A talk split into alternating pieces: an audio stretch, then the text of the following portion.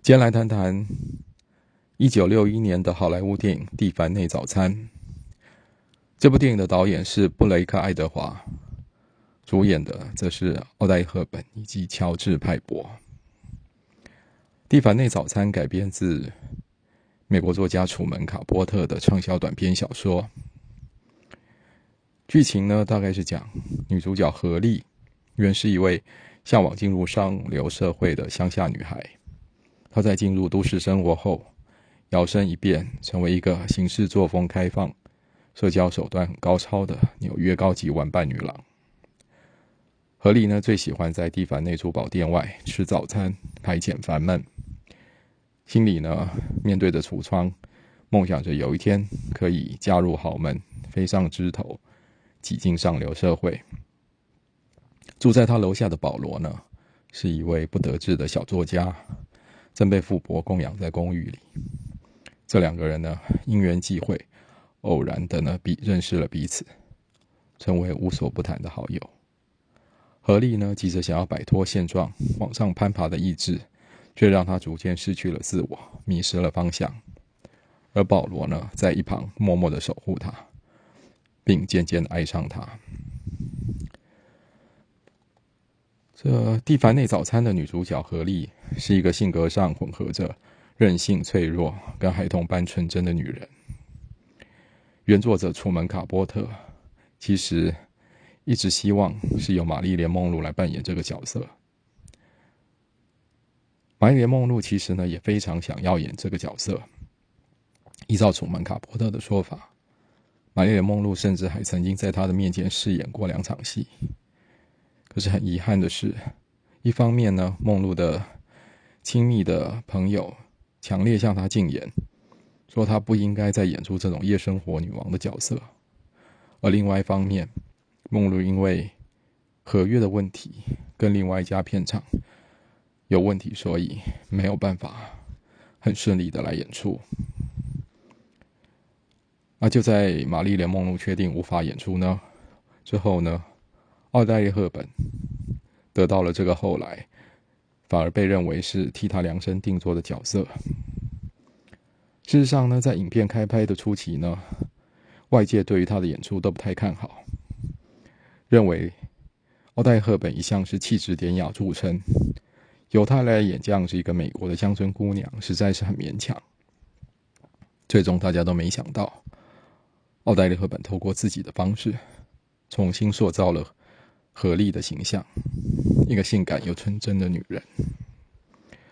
楚门·卡波特呢，在一九五八年出书的时候呢，完全没有想到奥黛丽·赫本，他的灵感部分正是来自玛丽莲·梦露。尽管呢，楚门·卡波特跟奥黛·赫本私交也不错，但是他还是坚持他。不适合饰演游戏人间的何丽。奥黛赫本本人起初也是持相同的看法，他觉得这个角色跟他的形象实在是差太远。所幸剧本后来在导演布莱克·爱德华的加入之后呢，进行了大幅的修改。那爱德华同时也保证会以很有格调的方式来处理何丽这个角色。另一方面呢，编剧也拿掉何丽在小说里面原有的一个粗俗的形象，将故事定调成是一个轻松的浪漫爱情喜剧。奥黛赫本最终终于点头加入，虽然一度呢为角色的个性跟形象感到犹豫，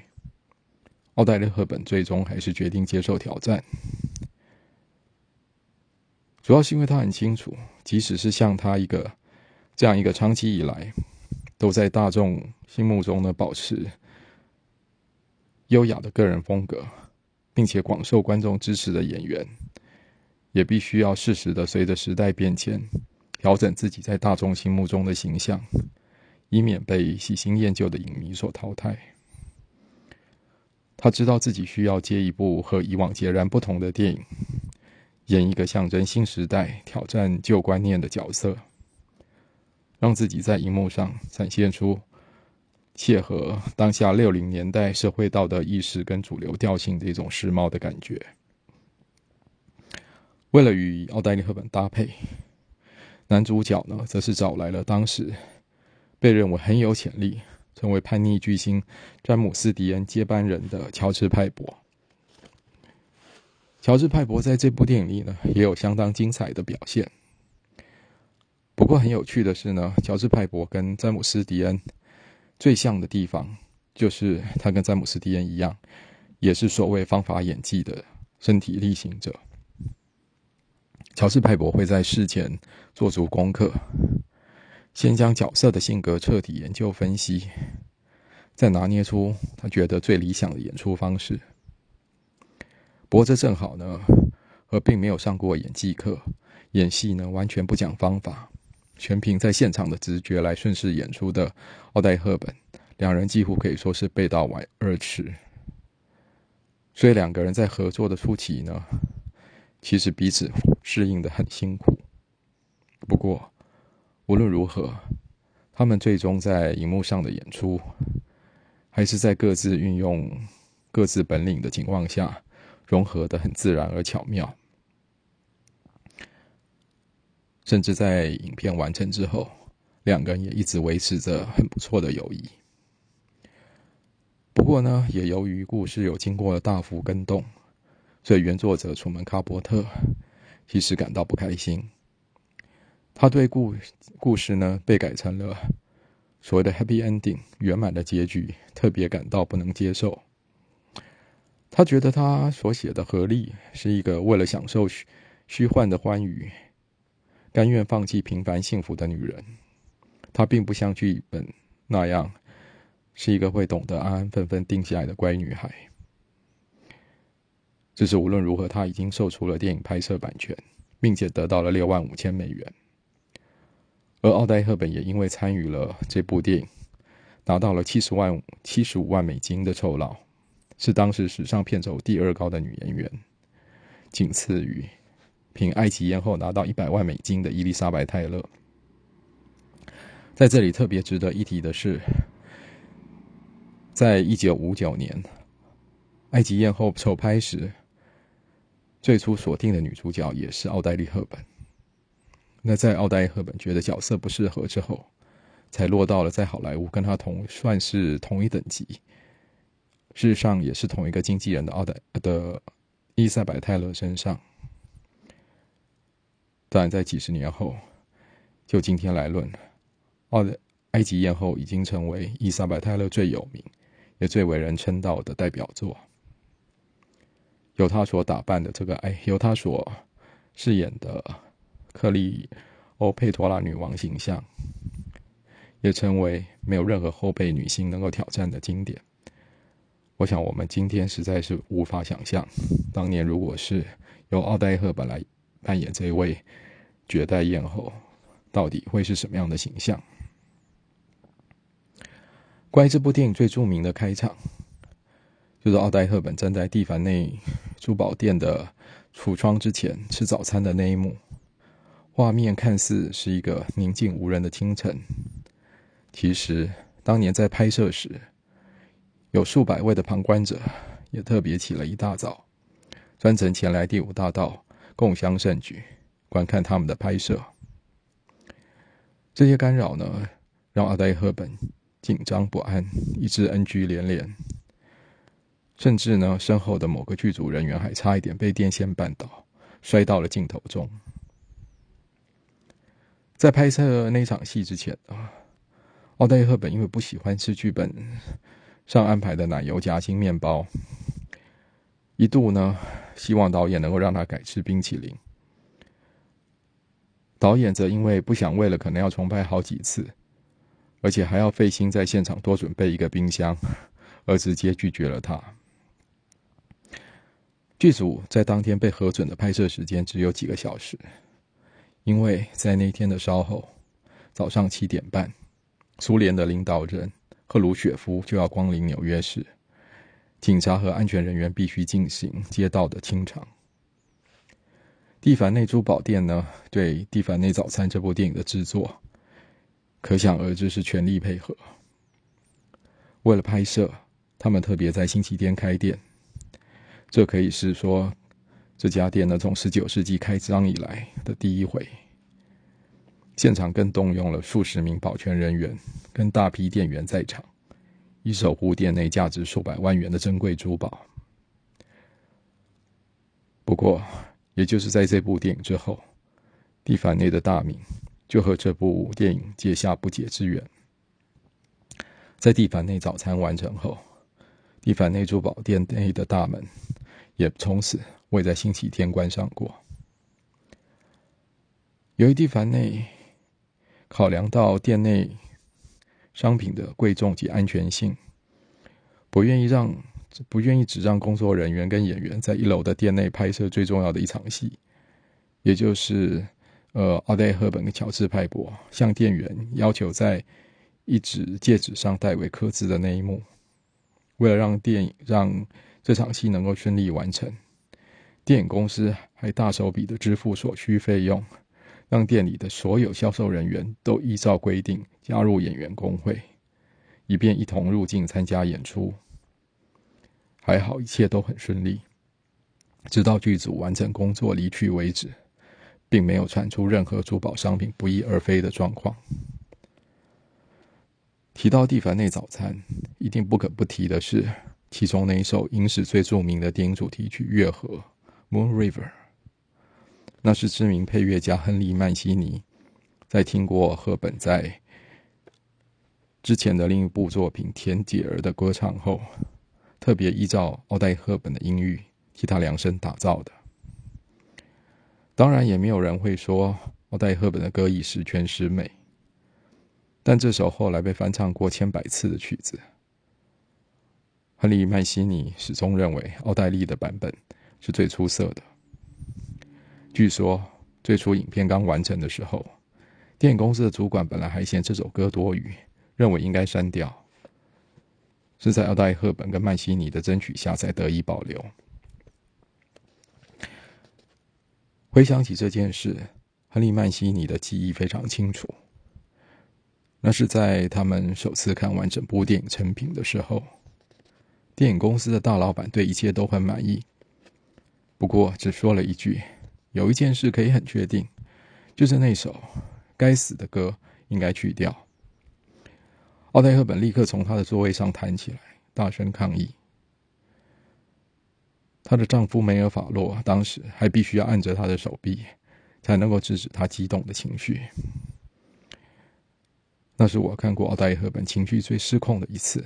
亨利·曼西尼说。而奥黛·赫本对于把这首歌删掉的唯一回应是：“除非我死了。”不过，亨利·曼西尼曾经表示，这首歌是他写过最困难的一首歌。他说：“我实在弄不懂，为什么这位小姐要在窗外的逃生梯上唱歌呢？是唱流行快歌吗？还是类似蓝调的歌？他无法想象。在花了将近一个月的时间来思考，后来在一次晚餐过后。”亨利·曼西尼突然灵光乍现，发现一切其实非常简单。他觉得那应该是一首非常非常世故的乡村歌曲，因为何丽虽然表面上看起来过着的是光鲜亮丽的都会生活，其实，在内心深处，她不过是一个单纯、充满梦想的乡村女孩而已。于是，他很快的利用钢琴，在半小时内就完成了这首曲子。旋律的部分敲定之后，接下来的成败就是歌词的部分了。曼西尼找来他的作曲家老友强尼莫瑟来夸道。强尼莫瑟是在是因为在一次开车途中，无意间听到电台播放曼西尼的作品，电某一首某一部电视影集的主题曲后，对旋律十分激赏。就立刻停车，打电话到电台询问曲名跟作作曲家的姓名，两人从此就成了莫逆之交。强尼莫瑟其实比亨利曼西尼大十五岁，才华洋溢，写诗填词都是他的专长。他的作品用词典雅，遣词严谨，文情并茂。亨利·曼西尼曾经形容强尼·莫瑟，说他如果是一个军人，一定就像严治军严明、脾气火爆的巴顿将军。邀他写词，他经常会在聆听旋律之后，透过三种不同的角度加以诠释，然后填入三种风格截然不同的歌词，而最后出炉的每首歌词往往都很贴切，往往会让制作人。为了取舍而伤脑筋。乔尼·莫瑟在初稿上替歌曲命名为《蓝河》（Blue River），但是当时已经有不少名叫《蓝河》的歌曲，于是他一度又想将它改名为《红河》（Red River）。可是呢，这又太像当时知名的西部片《红河谷》，最后才敲定正式的取名为《月河》。最终，当这首歌的一刀未剪、完整的出现在电影里时，奥黛赫本还特别写了信向亨利·曼西尼道谢，感谢他用音符来呈现出了男女主角不管再怎么努力也没有办法透过演技来表达的深厚情感。赫本在之后的几部电影里，包括《迷中迷》《丽人行》《盲女惊魂记》，也都是由亨利·曼西尼负责谱。来配乐作曲。亨利·曼西尼后来回忆的时候曾经说：“奥黛赫本就像是我的幸运符，我帮他写的音乐都是我最好的作品。”月河也就此成为影坛传颂多年最成功的电影主题曲之一。甚至大导演史蒂芬·史皮伯在他以二零五三年的未来世界为电影的为背景的电影关键报告中。也特别的在，也特别安排在一场戏里，让大卖场播放这首名曲，象征着他认为虽然时光催人老，但是月河注定青春永驻，即使在半个世纪后，也不会从流行中退去。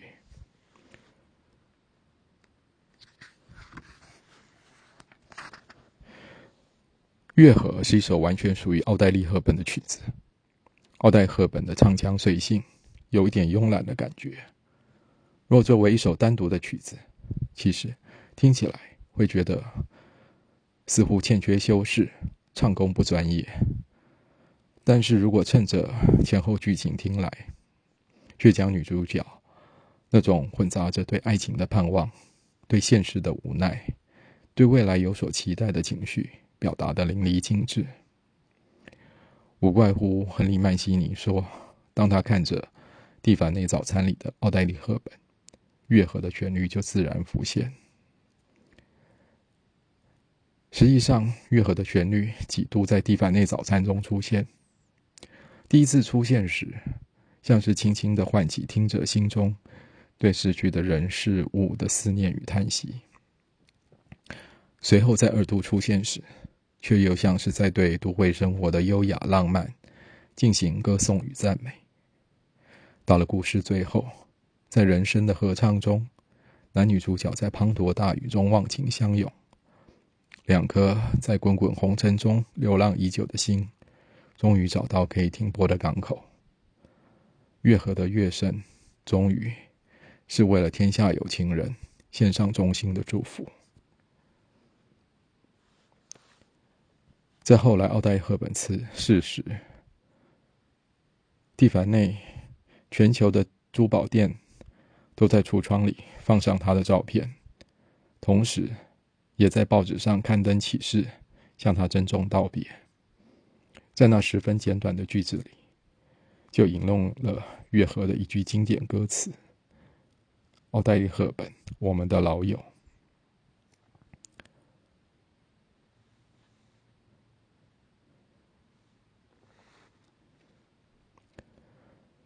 自电影《蒂凡内早餐》问世至今，《月河》已经有了成千上百个演奏或演唱版本。只可惜，除了1993年唱片公司为纪念赫本的辞世而发行过的一张名为《奥黛丽·赫品作品》的音乐集之外，包括电影原声带在内，似乎都没有其他选集。曾经收录过这段由赫本独一无二，呃，由赫本所演唱的独一无二的版本，也或许是奥黛赫本的演唱，注定就必须要留在蒂凡内早餐的电影里，跟他紧紧的结合在一起吧。